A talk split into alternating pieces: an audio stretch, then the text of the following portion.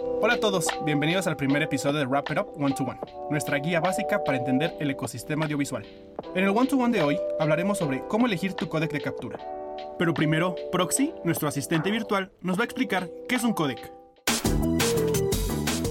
El término codec proviene de la contracción de dos términos en inglés, coder y decoder, que en español significan codificador y decodificador, y es usado para describir al software encargado de manipular los datos digitales multimedia, codificándolos y decodificándolos en un formato digital específico a forma que el usuario pueda ver o escuchar simplemente pulsando sobre el archivo sin problemas de reproducción. Muchas gracias, Proxy. Bueno, ya sabiendo esto, vamos a ello. Una de las primeras decisiones que debes tomar en cuenta es qué codec usar, ya que la mayoría de las cámaras ofrecen muchas opciones diferentes sobre cómo grabar. Es vital considerar tu flujo de trabajo completo en este punto, porque la cámara y el codec que elijas ahora tendrán una implicación importante en todo tu flujo de trabajo.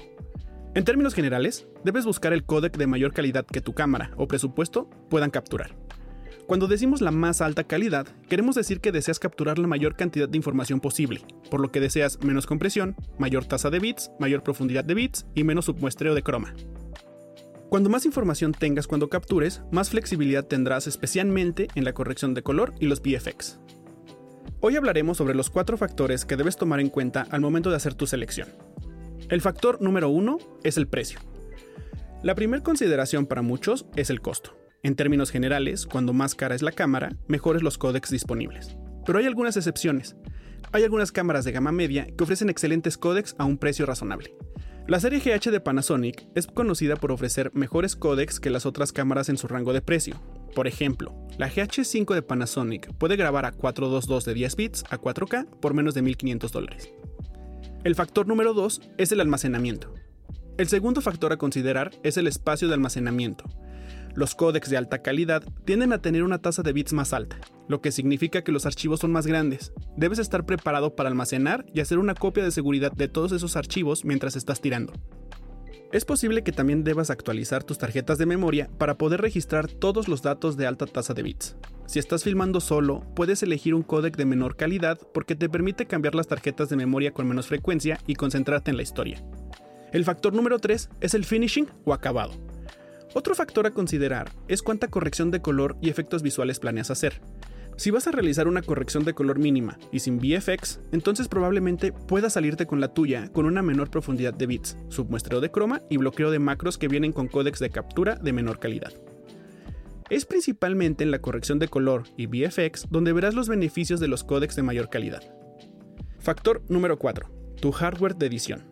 El último factor a considerar es tu hardware de edición porque la mayoría de los códecs de captura no son adecuados para la edición sin una computadora de alto rendimiento. El H264 y algunos formatos de archivos sin procesar requieren una CPU y una GPU potentes para poder editar sin problemas. Los códecs de tasa de bit muy alta pueden requerir discos duros de alta velocidad o almacenamiento compartido.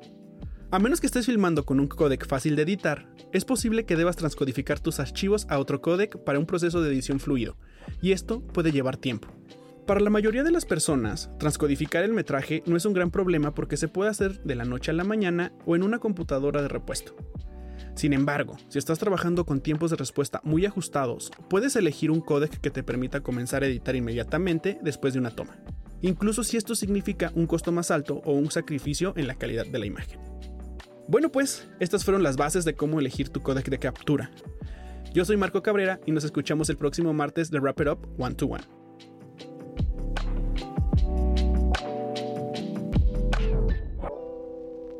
Roomtone. Eres lo que escuchas.